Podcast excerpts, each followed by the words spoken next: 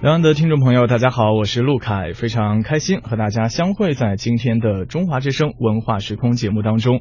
今天节目当中，陆凯波尔陪伴各位。同样哈，要介绍一下，在节目当中特意为大家请来了一位大来宾，但是还是首先要卖个小小的关子。对，因为这是个神秘的来宾，也是非常不容易重量请级到的。对，所以在介绍他出场之前，首先要和大家一起分享他带给两岸听众的一份神秘的音乐大礼了，嗯一起来分享。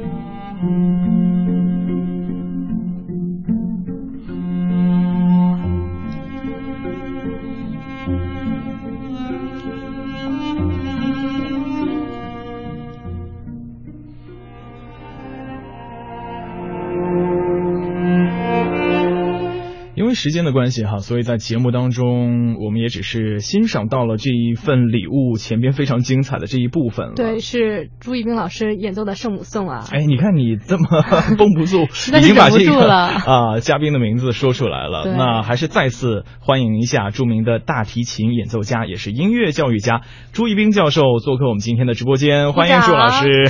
两位漂亮的主持人，你们好，各位听众朋友们，大家好。嗯，嗯朱一冰老师的声音是不是特别可爱、特别有趣？嗯，而且已经用漂亮来形容我了，对啊让我本来很忐忑紧张的心情稍微放松了一点。其实我也很紧张。我我不好意思，因为其实男主持人的那个脸脑袋一直嗯挡在一个那个 monitor 对后边，，因为我们这个直播间哈，对设备的原因。但是我是一个从事从事声学呃艺术活动的一个一个工作者，所以我对声音极其敏感，任何的声音在我脑子里都会自动的生成一个图像。嗯你的声音很漂亮，所以我说漂亮的主持人。好，嗯谢谢那简直是对。陆凯最高的评价，因为陆凯很希望得到这方面的证明，他是传媒大学播音系毕业的嘛，对吧？哇塞，这嗯个今天一开场就是一起来表扬我 是吧？那当然，请到朱老师来到我们节目当中做客哈。嗯其实要和大家来介绍分享的是在之前的一周啊，刚刚结束的一场非常盛大的，应该算是音乐盛音乐盛世，对音乐事件了。名字叫做超级大提琴二零一六。嗯那这个演出呢，也是由朱一冰老师和他的那个亲力亲为，对，和他的啊大提琴乐团一起，然后为大家奉上的，然后请来了全世界各地的所有的最优秀的这个呃大提琴的演奏家们，是吧？然后还有很多的音乐家们来参加到这个活动中。演出的阵容堪称豪华哈。嗯，来讲讲呗。其实，首先还是想替两岸的听众，特别是很多台湾的听众，估计很感兴趣，但是因为在台湾没有机会啊、亲临现场来聆听、观看、观赏了。那朱老师当时是什么样一个灵感，想到要做这一场音乐会的？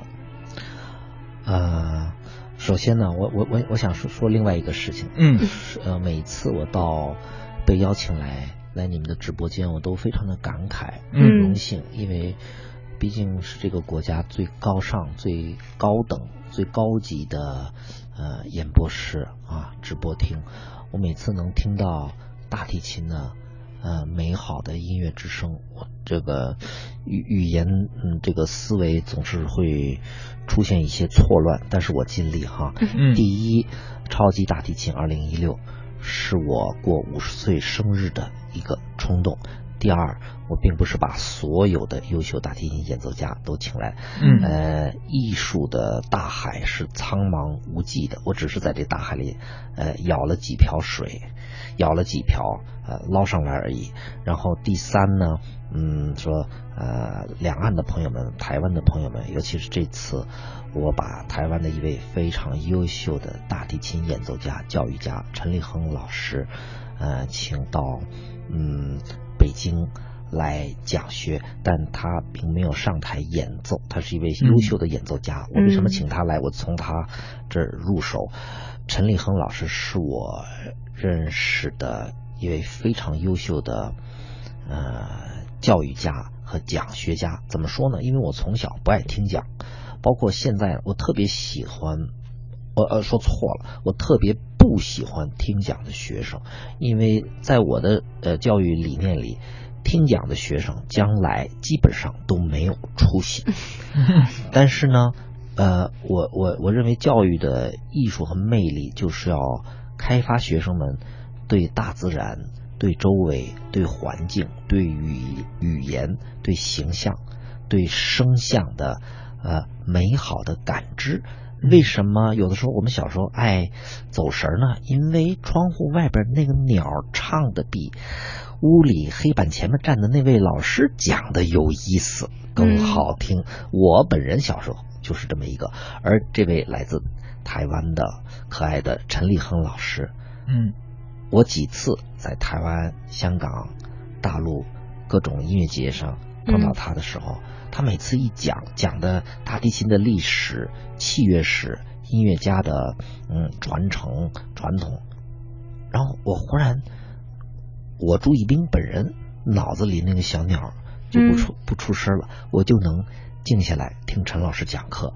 我原来跟陈老师并不熟，但是我自己这次过五十岁的生日，举办超级大提琴二零一六，我的几乎是第一个念头之一，就要把台湾的这位陈老师请来。他第一次来北京，特别的开心，给给大陆的小朋友们、香港、台湾的小朋友们讲课，然后特别特别开心。嗯，那这么一看的话，这个陈立亨老师一定有特别非凡的魅力了啊，能让您静下心来听他讲课。是这样的。嗯，那他一般都讲了些什么给大家听呢？一样的东西，就是讲大提琴的历史，就跟菜似的，菜到了谁的手里，到我手里，我估计你就是再愿意。来做我的客人，我这个我这个锅里边东西一炒出来，我估计你就嗯另有想法了。但是这个菜要到了一个专家，到一个大师，到一个艺术家手里，那就不一样。所以这个世界从来都不是一个什么的问题，而永远都会是一个必定是一个怎么的问题。嗯，所以请来了一位非常好的陈立亨老师，然后我记得好像还请来了一个特别可爱的一个小姑娘啊，也是台湾地区的，对。嗯叫欧阳娜娜，估计两岸的听众对这样一个小女生啊也非常的熟悉了，因为她在很多的这个影视作品，包括综艺节目当中都有这个亮相。对，啊，是啊是啊，娜娜是我心爱的一个小学生，嗯，很多年我们相识。她是来这边读书，然后认识您还是？没有没有，是我去台湾讲学，嗯，去搞一些音乐艺术大提琴活动的时候。结识的和他的家人，然后他有时候也会来北京跟我上课，呃，很多年了。然后，嗯，对，呃，刚才主持人已经说了，他现在是个明星，呃，而且今天你看，想到说到明星，今天是奥斯卡颁奖啊，我就想说呢，嗯，可能明星有朝一日向往所有的明星啊，不可避免都要向往。今生此世，说不定要登上啊奥斯卡那个舞台，哪怕去看一眼，哪怕到那个红毯旁边去关注一会儿。但是作为我们音乐人呢，我们我们的奥斯卡是我们的每一首曲子，我们的奥斯卡是我们的每一次登台，我们的奥斯卡是每一次和观众的近距离的接触。我们音乐人和明星的区别。嗯，它它不是一个红毯、闪光灯、颁奖、排名、卖钱、市场什么，所有这些的概念。呃，音乐艺术它是一个探讨人类内心丰富的、比宇宙还宏大的世界的一种啊神奇的学术，呃，所以我也非常开心。我在想他呢，能来参与我们真正音乐人的。我刚才说了，这就是一场奥斯卡，我们自己举办的奥斯卡超级大提琴二零一六。嗯，所以说由此可以看得出来，音乐在这个呃朱老师和其他的这些他的朋友们心中的这个重量啊，真的是我觉得这一定是一场非常美好的一场盛宴。能给我们介绍介绍他是怎么安排的吗？就是这两天，应该是两天，二十一号、二十二号吧。对，其实就是周六二十号的时候，我们举办了貌似一场普通的晚间音乐会。嗯，但是这个晚间的音乐会。有极大的象征意义，它象征着第二天，也就是周日二十一号，一个全天制的，真的在中华大地第一次举办的，像我们，像我们华人过新年逛庙会，音乐狂欢节似的吗？呃，一般来讲，这个呃聚众就有闹事儿的嫌疑，而这种艺术活动，尤其是音乐会，是人越多。嗯，越安静。呃，我从宏观上来讲，我觉得这是人类文明的一个最重要的标志，就是人多但是非常安静啊。因为我们每个人自己在被窝里的时候都是非常安静的哈，这个，但是人多一般就很很难避免这个呃，但是非常的安静这样的一个聚会、音乐会、艺术活动。然后它的特色就是真的在中华大地第一次把近乎一周的国际。音乐节的内容，呃，压缩到一天。说压缩，这是对我们华人来讲第一次举办这个活动的感受。但是，其实，在国际上，这样的超级大型艺术节早就存在，只不过在我们中华大地第一次存在。啊，我就是作为五十岁的呃生日的的的大孩子，放任了一把。我我就想，我在国外的。三十多年的老朋友、老同学、老同事，请他们来，然后嗯，很多的呃演奏家，包括国内的很多的呃名家，还有国家大剧院的乐团、中央音乐学院的名家室内乐团，几十位老师，还有其他的演奏家、钢琴家、小提琴家，还有其他的大提琴家，呃，同台呃演奏，然后都在一天的时间里，这个一天就意味着像一个庙会一样。像一个就是从早到晚，虽然是音乐会分场次，但是第一场音乐会我们九点钟就开始了。因为你是都是按照那种吃来排的呀，因为早餐、午餐什么下午茶什么的那种吗？哎呀，你说的太对了，我我上一次在新华社的一个采访里我就说的，我说一天有很多音乐会，第一我们不知道。我们也不理解，我们不一定明白。但是我要说一日多餐，哎，那我们马上华人眼睛就一亮。那为什么不能多餐？那一日三餐，这是我们知道。那一日六餐可不可以？当然可以。运动员据我所知，一日最起码就五餐，呃，五个。那我就可以六餐，可以七餐，所以就多吃呗。然后就没完没了的，最终精神食粮也不是白说的呀。所以我们一直在吃，这是一个最终音乐也属于吃的文化。这就是我作为一个。土生土长的北京人的一个呃国际发明，嗯，音乐也是可以吃的，本来就是可以吃的，所以我们就是一个呃音乐美食一天，嗯，大家都吃的开心吗？开心极了，最后忘了吃了真的东西，但是 吸取了很多丰富的精神食粮，因为毕竟有很多的第一次啊来到大陆的。国际大家，嗯，而且因为我一直在关注这个嘛，然后我就在看，好像说你们就是从已经不在那个演播，那不叫演播厅，您叫什么来着？就剧场里面拉了，然后已经跑出来了，然后在走廊里面什么的，好像是也都有演出，是不是？对，首先我们的开幕式就在音乐厅以外的公众。公共场合，呃呃呃举行的，然后对音乐厅舞台上当然有演奏会，然后舞台之外有展览、有交流，还有公共舞台，还有演播厅，呃还有大师班，呃非常的火爆，一切都几乎在同时进行，在呃不同的空间，让大家有一个穿插感、穿越感、交流感。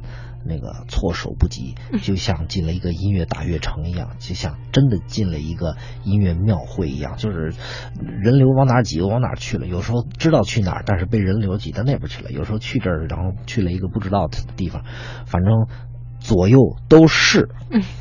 就等于说，当当天那个整个的那个国图里面，国家图书馆里面，是不是都洋溢着这个音乐的这个声音和氛围？大家都很欢乐，很欢喜。是每个角落都有这种音乐，就是你们遍布了各个角落吗？说实在的，因为从这个超级大提琴二零一六结束以来，我本人还没有真正平静下心态和心情去真正的回顾和回忆。有太多的后续工作一直在忙。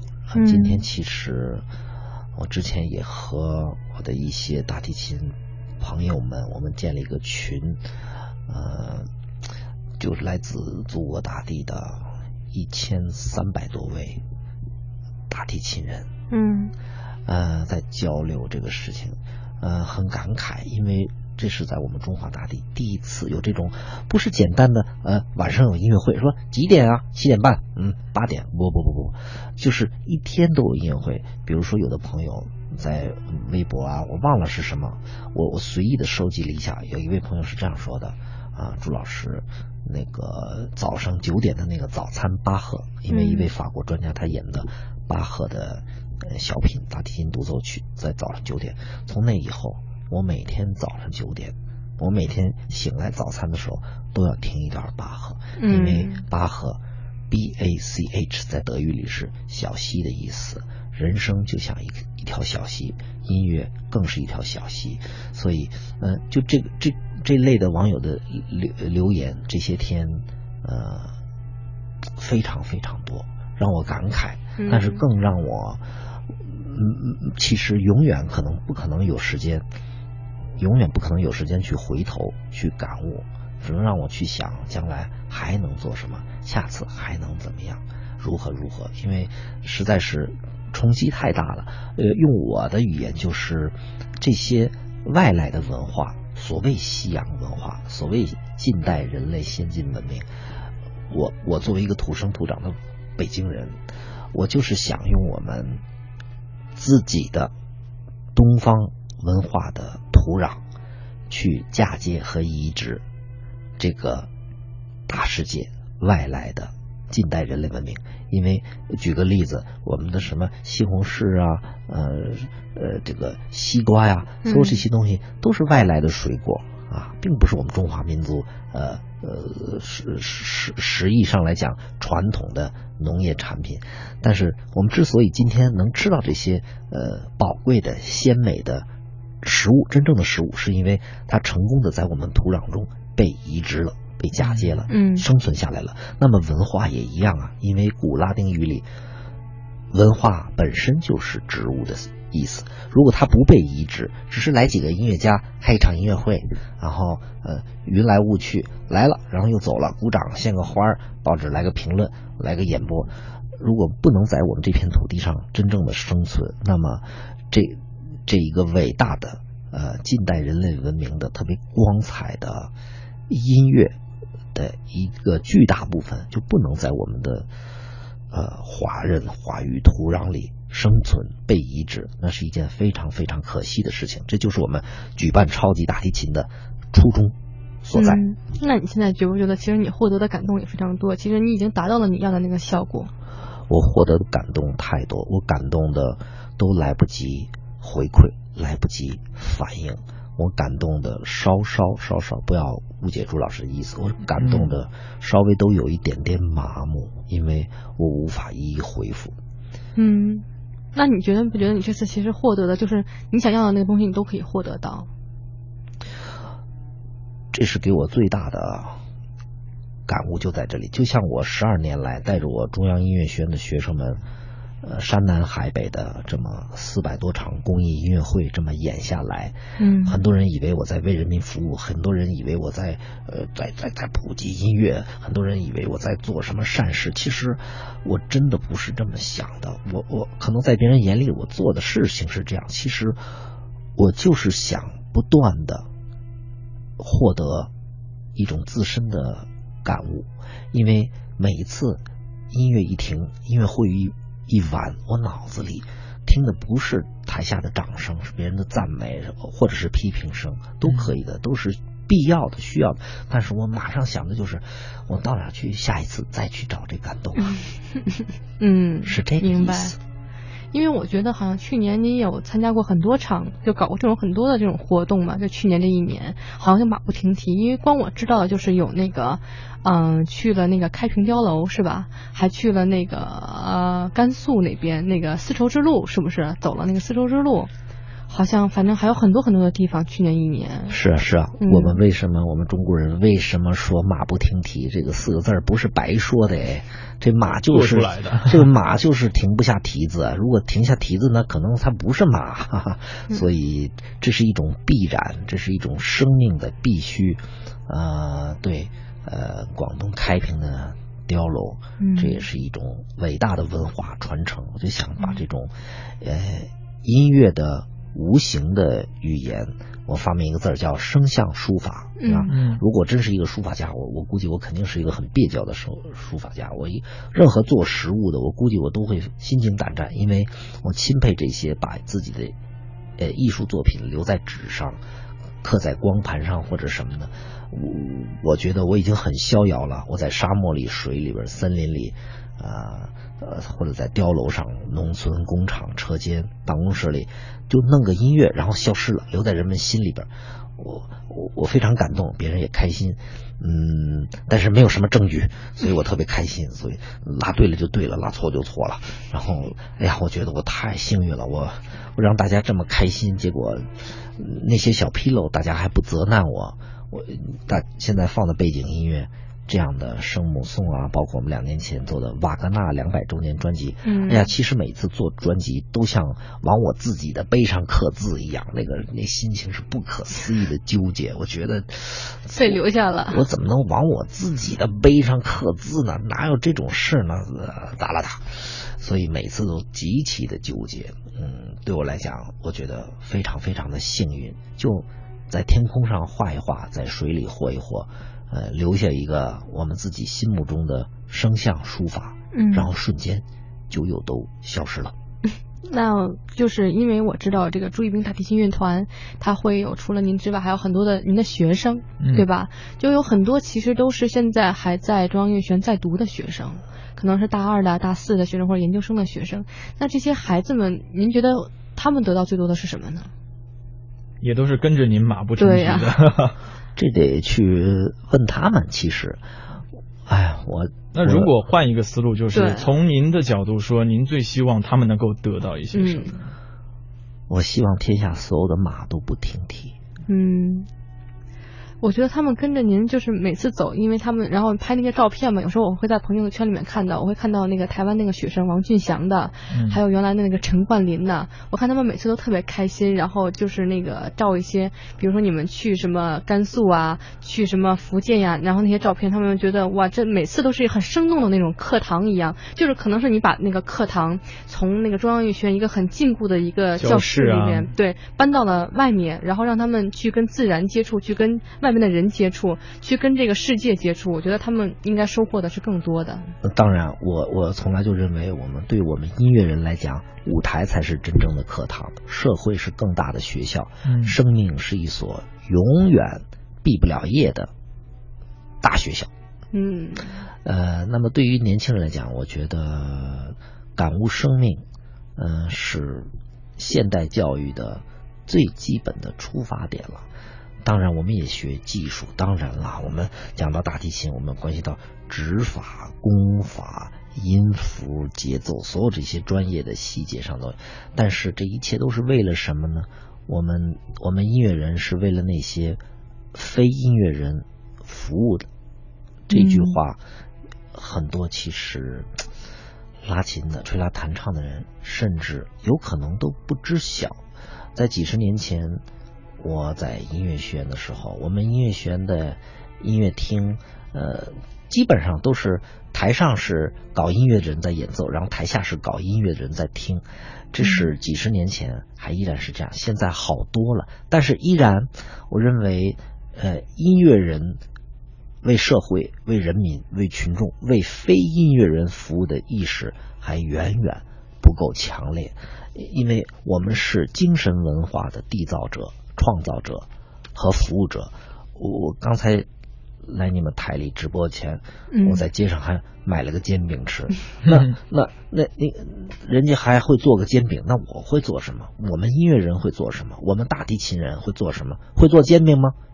不需要啊，呃，你是这么说，但是我们的、呃广大社会上有很多的民众说，给我做个煎饼不会，给我擦个皮鞋不会，给我提个包不会，那你会干嘛？我会拉琴，拉琴在哪儿呢？我能抓着吗？多少钱一斤？说不出来，要不给钱。那精神和物质，那物质通终须通往精神呢。但是这是依然我们的社会现状，这是需要我们每一个人，生命的爱好者、艺术的爱好者，尤其是音乐爱好者，更是音乐的执行者、教育者、学习者，去感悟我们自身的艺术使命。我们是精神文化工作者。我刚才说了，我们一个煎饼也做不出来，嗯再好心也没用，别人饿了怎么办？你拉琴吗？别人就不饿了吗？这话虽然不能这么说，但是在我们的超级大提琴二零一六，我也收到过网友的，就说我观察过网友过网友的留言，就说有的病情都好转了，嗯呃，不光是吃饭都忘了，就是各种的吃喝拉撒的，忽然放到一边了，忽然“民以食为天”这句话嗯不管用了，嗯，这是我最大的感慨。那就是被迷倒了，我觉得。我觉得这是音乐的魅力，这是音乐存在的原因。如果音乐只是一个替代品，只是一个甚至我们说奢侈品，只是一个什么文化产业的什么一个需求，哎呀，这些东西真的是太肤浅了。音乐是生命的必需品，就像没有光，万物都不能生存一样。音乐就是情感的光。嗯，其实刚刚也是听到了很多这个朱老师跟波尔聊到的一些，呃，应该是一五年的一些事情哈，包括到一六年二月份的这一场盛大的演出，嗯。突然让我明白了，嗯。因为我之前因为知道朱老师要来我们直播间，特意去看了看这个朱老师的微博，嗯，然后我看他在微博上提到了一句话，他说，呃，你要为音乐服务，嗯。不要拿音乐为你服务。我觉得朱老师其实一直在做的这个事情，也就很好的去践行了这句话。这是我十七岁，一九八三年嗯。作为第一个到法国巴黎国立高等音乐学院去学习的中国人，嗯。得到当时我的导师法国的大提琴大师莫里斯让德龙的一个见面的一个问候语，嗯嗯，几乎素不相识。他见我面就说了这句话先这么来一句：我作为一个十七岁的东方少年，你可以想象，我不可能理解那个年代。嗯连电脑是什么，我们谁都不知道。不要说手机了，网络信息了，什么什么，铺垫了，功课了。他就跟我真的是这么说，他说：“你记住，你是来为音乐服务的，不要拿音乐来为你服务。”也就是说，各位听众朋友、年轻人、音乐爱好者、大提琴人，如果你们觉得学大提琴或者任何其他一门乐器是学了一门手艺，然后期待将来有个文凭，在一个社会的角落或者一个层次，不管高低，低还是高，有一个事情，有一份工作，可以拿一个工资，有一个依靠，然后就可以了。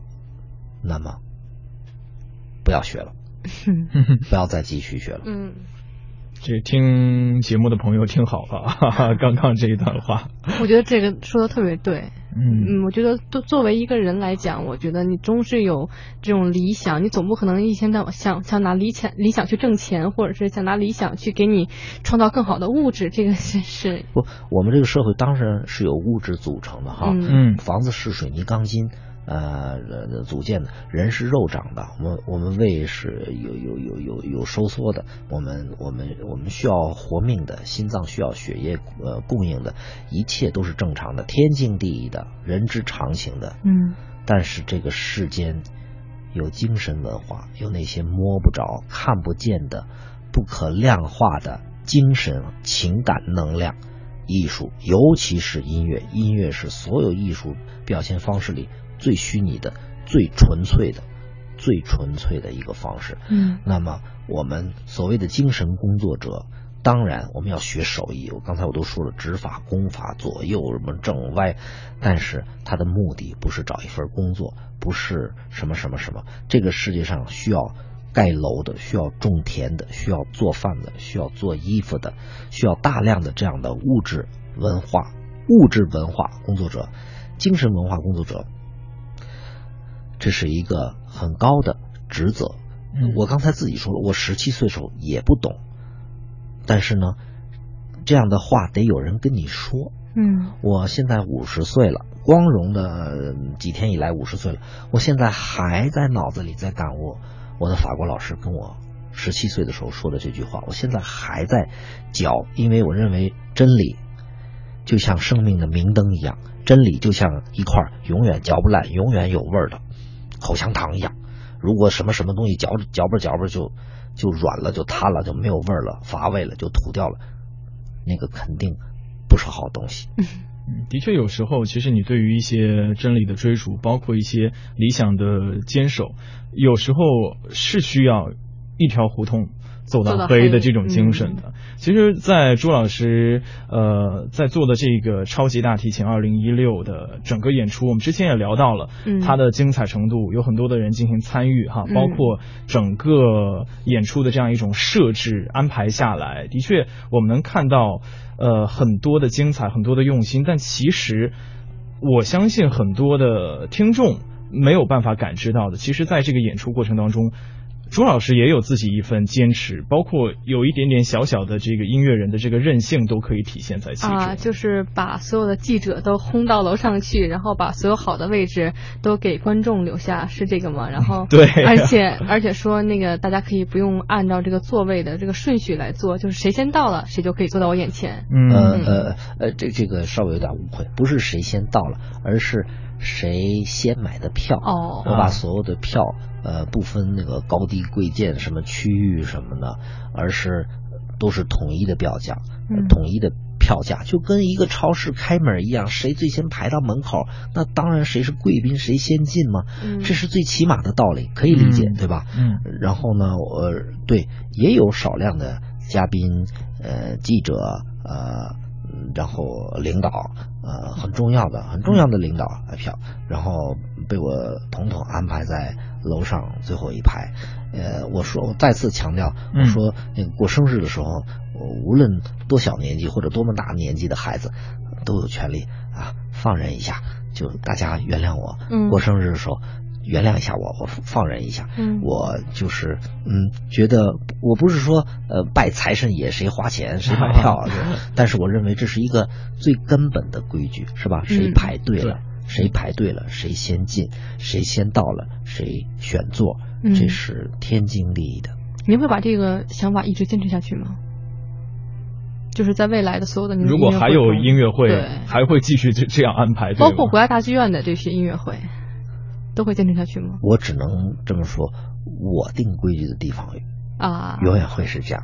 我定不了规矩的地方，我永远会尊重别人。嗯，而且我就是对于您的了解啊，我知道您是一个有点另类的大提琴家。为什么我这么说？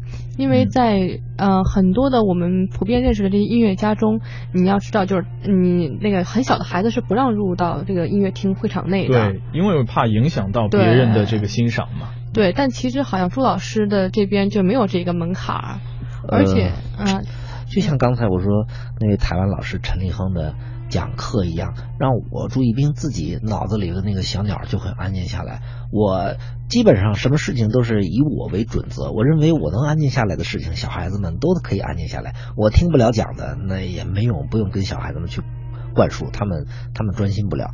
那么在我的音乐会里，举个例子，我们的闭幕式音乐会。嗯嗯，持续了大概两个小时十分钟或者两个小时一刻钟，嗯，没有中场休息。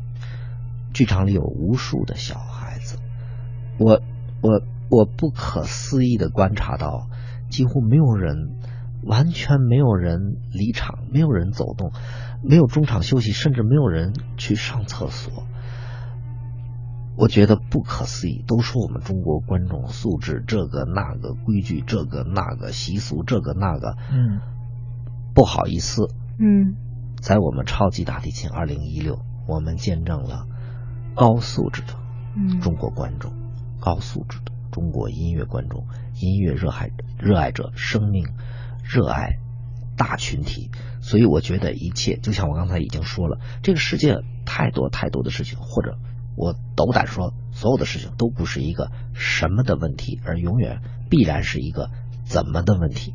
嗯，所以我其实也还是把这个归功于你音乐的魔力吧，我觉得。我觉得也是，像朱老师，呃，比方说刚刚布尔提到的这些孩子们，也让他们参与到这个音乐的盛宴当中哈。嗯我想也是对自己请来的这些大提琴家，包括整个音乐会相当的有信心，是不是？嗯哎呀，嗯、反正呃再感慨也过了，我觉得过了就过了。嗯，然后我期待之后会有更好的这个演出。期期待期待生命之火继续燃烧，嗯然后想办法将来看有什么机会，在不久的将来我们继续。嗯，那我们先放一首歌吧，一首歌之后，然后我们再继续接接着跟朱老师聊一聊。嗯，好，一起来欣赏。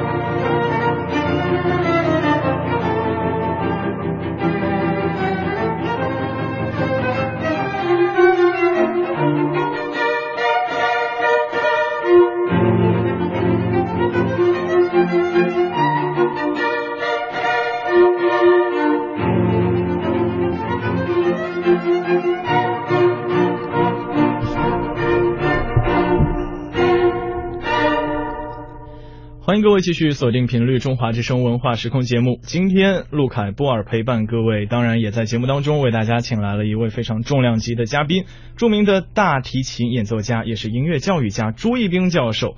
那在刚刚听到的这一首啊，是来自歌剧《唐豪瑟》当中的进行曲，由朱一冰老师演奏了。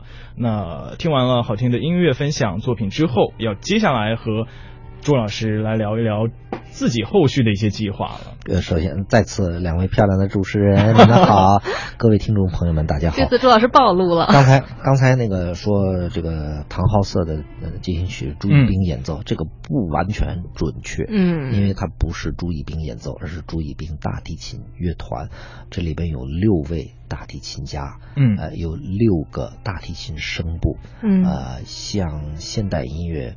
啊，我现在植入话题了哈，你们嗯那个那个嗯那个问题还没提呢，我就说，这之所以现在教学一下。对对对对对，之所以非常绚丽，呃，非常的神秘，嗯是因为在全人类会造机器之前，嗯某些个特定的民族就开始脑子里出现多声部的音乐，嗯，这就是我们现在听到的音乐。因为我们中华传统的啊、美声美乐，它是一个非常旋律优雅、呃非常高尚升华呃的传统音乐，但是它缺少结构。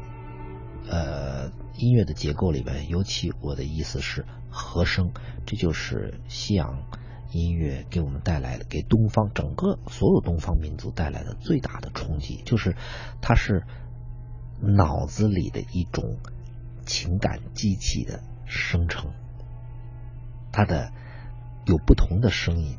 就此时此刻，瓦格纳这个婚礼进行曲，它是一个四声部的呃进行曲，四声部的音乐，这在我们中华文明里边从来没有出现过，嗯在历史上从来没有存在过。